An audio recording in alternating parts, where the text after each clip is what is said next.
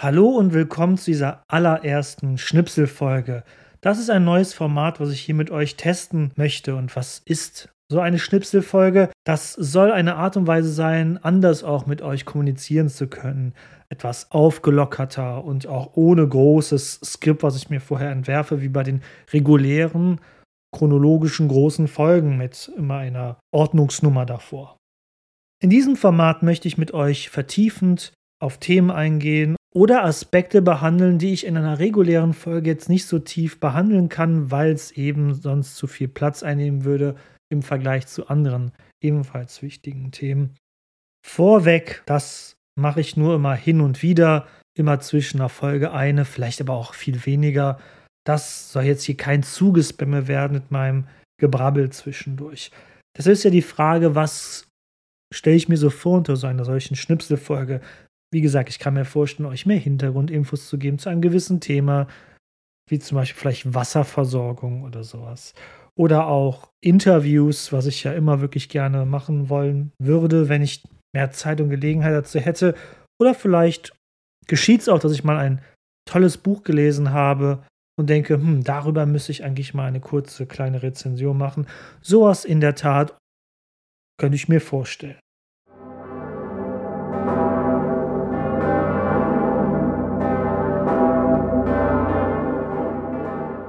Für diese erste Schnipselfolge, ich finde das Wort Schnipsel irgendwie sehr schön, deshalb freue ich mich, dass ich das äh, ausgewählt habe als Begriff für solche eher lockeren Folgen, ist etwas, was mir während der letzten Folgen so aufgefallen ist. Und das ist eine Frage, die ich mir dann eben selbst gestellt habe. Ist die Geschichte Kölns im Frühmittelalter und auch jetzt in der Zeit, wo das Frühmittelalter ja langsam endet. Für mich endet halt das Frühmittelalter mit Anno dem Zweiten. Ist das ein bisschen zu viel Kirchengeschichte gewesen, was ich hier abgeliefert habe? Ich habe ja im Interview mit Karl Ubel damals gesagt, dass ich mich sehr gerne an den Biografien von Erzbischöfen entlanghangle, weil es ja auch irgendwie aus einer erzählerischen Perspektive Sinn macht. Man hat einen fest abgesteckten Zeitraum, nämlich die Herrschafts- und Herrschafts- bzw. Lebenszeit eines Erzbischofes und dann kann man genau in dieser Phase darstellen, was hat er getan und was hat er gemacht, um diese Stadt nachhaltig zu prägen oder vielleicht dann auch eben nicht. Ich habe natürlich nicht jeden Erzbischof genommen, aber ich habe mir gerne so als Fokuspunkt die Lebensgeschichten der Erzbischöfe ähm, zurechtgelegt. Doch nicht nur das, ich habe auch sehr viel über Kirchengebäude geredet. Wir werden auch sehr bald wieder viel über Kirchengebäude reden, weil bald, also in so zehn Folgen oder so, beginnt das große Zeitalter der Romanik in Köln. Fast alle bisherigen Klosterkirchen werden abgebaut, umgebaut, abgerissen, neu gebaut im Stil der Romanik und nehmen dann weitestgehend die Formen an, die wir auch heute noch im Stadtbild bewundern können, zwischen 1150 und 1250 grob gesehen. Des Weiteren kommen eben nicht nur die Kirchengebäude selbst viel vor, sondern auch die Klöster, die ich eigentlich nach meinem Ermessen noch gar nicht so tief behandelt habe. Deshalb ist die Frage, ist dieser Podcast ein bisschen zu kirchenlastig? Darauf habe ich gleich zwei Punkte, auf die ich eingehen möchte, aber zuerst möchte ich mir selber die Frage stellen und dann auch selber beantworten, weil dieses ist nach wie vor ein Monolog was meine ich denn mit Kirche oder was ist mit Kirche in dieser Zeit überhaupt gemeint?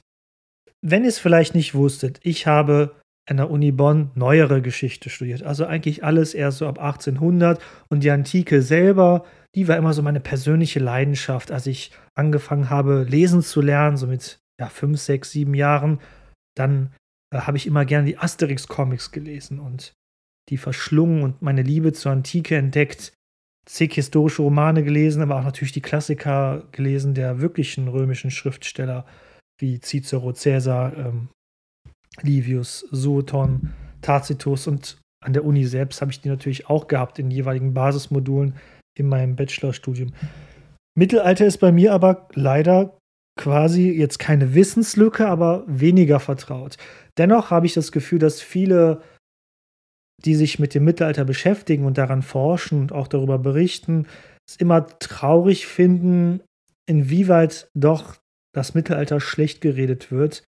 Und natürlich ist ja auch vieles schlecht Schlechtes passiert, aber eben auch viel Gutes hin und wieder. Oder obwohl das hin und wieder dürfte manche auch schon triggern. Aber oft ist immer dieses Klischee, das Mittelalter ist dunkel, die Leute waren dumm, abergläubisch und vor allem die allmächtige Kirche hätte alles kontrolliert. Und eben, dabei ist die Frage, die sich mir stellt, was ist denn mit der Kirche gemeint? Also, wir sind ja hier thematisch mit Köln beschäftigt. Der Papst und Rom werden es kaum sein. Die haben zu dem Zeitpunkt, zu dem wir uns derzeit im Podcast befinden, eigentlich in Köln nicht viel zu sagen. Bisher waren sie der Spielball der Kaiser und Könige des Reiches. Es ist vor allem in dieser Zeit, der Zeit Annos, dass sich die Päpste ja wirklich emanzipieren und als europäische Macht quasi aufsteigen. Zuerst als moralische Macht, aber dann später auch durchaus als weltliche Macht. Und das auch dann das europäische, also die europäische katholische Welt wissen lassen. Heinrich IV., wie gesagt, wird mit seinem Investurstreit das hautnah miterleben. Ist aber leider kein großes Thema für uns, weil was hat das mit Köln zu tun? Also der persönliche Streit zwischen Heinrich IV. und dem Papst. Ja, mit Kirche könnte man sagen, auf Kölner Level meine ich natürlich das Erzbistum Köln. Gut, und den Erzbischof als weltlichen Herrscher. Herrscher natürlich. Wir dürfen aber nicht vergessen, dass die Kirche den Alltag der Menschen damals sehr stark, auch im Alltag, wie gesagt, durchdrungen hat. Und zwar nicht nur, dass man da schön zum Gottesdienst ging, sondern auch in wirklich sehr vielen Bereichen. Also die Klöster haben umfangreiche Besitzungen gehabt innerhalb der Stadt, außerhalb der Stadt. Dazu gehörten dann auch die jeweiligen Menschen, die dann für diese ja, Felder, Äcker, Betriebe, Handwerksbetriebe, ja, Manufakturen will ich jetzt nicht sagen, ich glaube, der Begriff ist für die Zeit noch nicht treffend, gearbeitet haben und eben Hörige von Stiften und Klöstern waren da zeigt sich schon, wie bedeutsam allein die geistliche Welt auch für die Menschen im Alltag war. Dann haben wir das engmaschige System der Pfarrkirchen in Köln, auf das wir noch gar nicht, also noch gar nicht drüber geredet haben, weil das erst in einer späteren Folge kommen wird, wo das historisch besser greifbar ist. Aber später würde Köln 19 Pfarrkirchen haben und das auf dem Gebiet der heutigen Altstadt. Das haben wir selbst heutzutage nicht mehr, obwohl, ja, kein Wunder bei der Zahl der Kirchenaustritte, die wir zu verbuchen haben. Und es wird sich zeigen, dass vor allem in den Sprengeln der Pfarrkirchen, also das Gebiet, was eine einzelne Pfarrkirche abdeckt, das sind zum Teil gar nicht mal große Gebiete, sondern zum Teil wirklich nur einzelne Straßenzüge, die Menschen sich sehr stark damit identifizieren, damit auch schon die teils historischen Stadtteile der Kölner Altstadt entstehen, die wir bis heute noch kennen, wie zum Beispiel das Martinsfädel oder sowas. Wenn auch Groß St. Martin, glaube ich, keine Pfarrkirche war, sondern nur, in Anführungszeichen, eine Klosterkirche. Aber wie, wie dem auch sei, auch die Pfarrkirchen haben sehr stark das Bewusstsein und den Alltag der Menschen in dieser Zeit geprägt. Dann darf man nicht vergessen, wie viele Menschen dieser Zeit Mitglied des Klerus waren, oder was heißt Klerus, eher gesagt des geistigen Standes. Das bedeutet nicht, dass wirklich alle Menschen jetzt Nonnen und Mönche waren, sondern wenn du Arzt sein wolltest, musstest du oder warst du Teil eines des geistlichen Standes. Gleiches galt, wenn du Anwalt oder Jurist werden wolltest. Und wenn später die Uni Köln gegründet wird im Spätmittelalter, sind auch die Studenten mit ja quasi Teil des geistlichen Standes und auch eben einer eigenen geistlichen Gerichtsbarkeit untergeordnet, was dazu führt, dass Studenten, oh welch Wunder, sich gerne in Tavernen besaufen und Straßenschlägereien anzetteln, weil sie wissen, dass sie vor weltlichen Gerichten nicht belangt werden können, sondern dass erstmal einen riesigen Umweg über geistliche Gerichte machen muss. Dann darf man nicht vergessen, dass Köln den klassischen Weg einer Bischofsstadt unternommen hat. Soll heißen, Köln, wie auch ehemals andere römische Städte wie Mainz oder Trier, sind in der Zeit der Spätantike und des Frühmittelalters zwar geschrumpft, aber doch irgendwie in einer halb urbanen, halb ländlichen Struktur übrig geblieben, mit einer Administration, die nach dem Wegfall der römischen eben Eliten weitestgehend von den Bischöfen übernommen worden sind. Und da entwickelten sich die Bischöfe schon zu weltlichen Herrschern,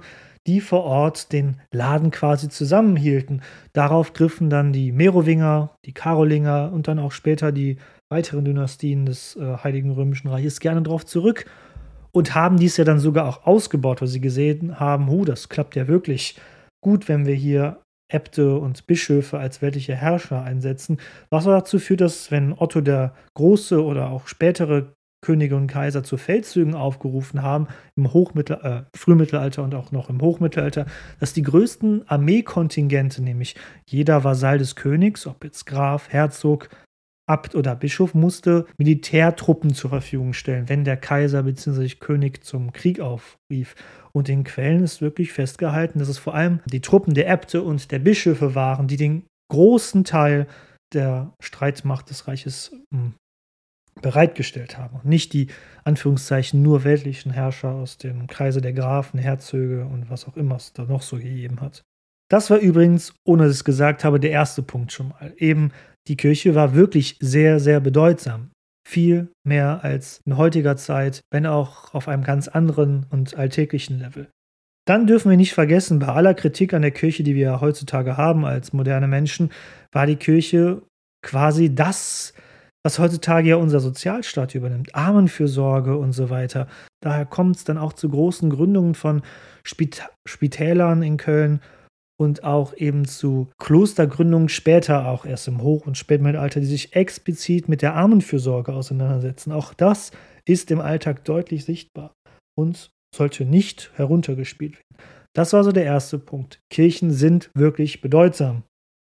Der zweite Punkt ist, was das Frühmittelalter vor allem angeht, was ist denn die Verfügbarkeit von historischen Quellen derzeit? Wir haben im Frühmittelalter, also so von 500 bis 1000 oder 1100, eine wirklich sehr, sehr quellenarme Zeit.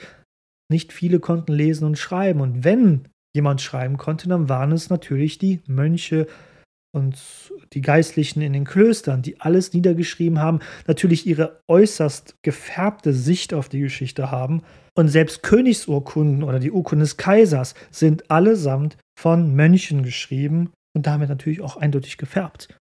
Wir haben fast nichts anderes als diese Quellen. Kirchen wurden anfangs zwar in Holz, aber schon ziemlich schnell aus Stein erbaut. Oft waren die Kirchen jeweils die einzigen Gebäude in Köln, die aus Stein erbaut waren, mit Ausnahme vielleicht eines zerfallenen Prätoriums, was aber dann ja auch im Frühmittelalter irgendwann nicht mehr zur Verfügung stand oder halt ganz abgetragen ab in, der, in der Erde versunken war. Diese Grundmauern können wir aber bis heute noch besichtigen, ausgraben, untersuchen. Die Häuser der einfachen Menschen nicht. Tagebücher der einfachen Menschen haben wir auch nicht, weil die konnten erstens nicht schreiben, zweitens hatten sie kein Papier dafür. Geschrieben konnte, wenn nur auf Papyrus, das ist schnell zerfallen, deshalb wechselte man im Mittelalter schon schnell auf Pergament Übrigens, glaube ich, eine Errungenschaft der Wikinger, aber bitte schlachtet mich nicht, wenn das falsch ist. Und Pergament, Leute, das ist sündhaft teuer und konnten sich wirklich nur die Reichsten der Reichsten, ach, die Reichsten der Reichsten leisten. Und das ist am Ende wieder die Klöster und die Könige und die Geistlichen und die Bischöfe und so weiter. Gut. Das sind also meine zwei Punkte dazu. Kölns Geschichte im Frühmittelalter ist erstens wirklich stark durch die Kirche geprägt.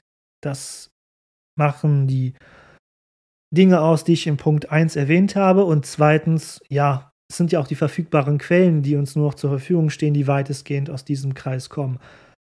Was ich hiermit nochmal betonen möchte, ich habe überhaupt nicht im Sinn, euch hier irgendwie mit Kirchengeschichte zu überladen oder zu überfrachten, aber es ist halt wirklich ein so großer Aspekt Kölns in dieser Zeit, dass ich finde, das auch Gehör finden muss. Und wenn ihr in irgendein Geschichtsbuch schaut, egal von wem geschrieben, nimmt auch das dort immer einen großen Teil ein, denn ansonsten wäre das das Weglassen von wirklich wichtigen Quellen und Fakten. Besserung kann ich euch versprechen ab 1100. Da findet zum ersten Mal oder eine überlieferte, zumindest eine überlieferte Schriftlichkeit der Kölner Bürgerschaft statt. Ich weiß, das Wort Bürger im Mittelalter ist äh, ein kompliziertes Thema, wollen wir jetzt hier auch nicht ansprechen, weil nicht jeder war ein Bürger in dieser Zeit, aber mit Bürgerschaft mache ich jetzt mal die reiche Elite Kölns. Die fängt an ab 1100 zu schreiben für die Ewigkeit quasi. Und diese Quellen sind auch überliefert, vor allem in den sogenannten Schreinskarten. Das sind große Pergamentbögen, die die Bürgerschaft in ihren jeweiligen Fahrbezirken, also Kirchspielen anlegt, um halt Rechtsgeschäfte festzuhalten. Aus diesen Quellen, diesen Schreinskarten, können wir wirklich schon sehr, sehr viel herausfinden über das Leben der in Anführungszeichen normalen, nicht geistlichen Menschen in der Stadt Köln. Übrigens, Köln ist damit ein Vorreiter und einer der ersten Orte überhaupt im Reich, wo das stattfindet. Also da haben wir wirklich Glück für die weitere Erzählung dieses Podcasts. Das soll es also erstmal gewesen sein mit dieser ersten Schnipselfolge. Ich würde mich wirklich sehr über euer Feedback freuen. In den Shownotes schreibe ich euch mal direkt am Anfang meine E-Mail-Adresse, wo ihr mir schreiben könnt. Ich wäre wirklich mal gespannt darauf, wie ihr so ein Format findet oder wie es vielleicht auch noch verbessern könnte. Denn so ganz frei sprechen ohne Skript ist schon was schwerer, als ich dachte, wie ich jetzt gerade gemerkt habe. Aber vielleicht ist es ja auch mal eine schöne Abwechslung für euch, mal einen nicht so gut vorbereiteten Willem zu hören. ja, also ich freue mich auf euer Feedback. E-Mail-Adresse steht in den Show Notes. Ansonsten könnt ihr mir auch wie immer klassisch über Social Media schreiben und mir DMs schicken. Würde mich wirklich sehr freuen. Habt noch einen schönen Tag, eine schöne Restwoche, was auch immer. Ich weiß ja nicht, wann ihr euch das anhört. Und wir hören uns in der nächsten regulären Folge wieder. Macht Idiot.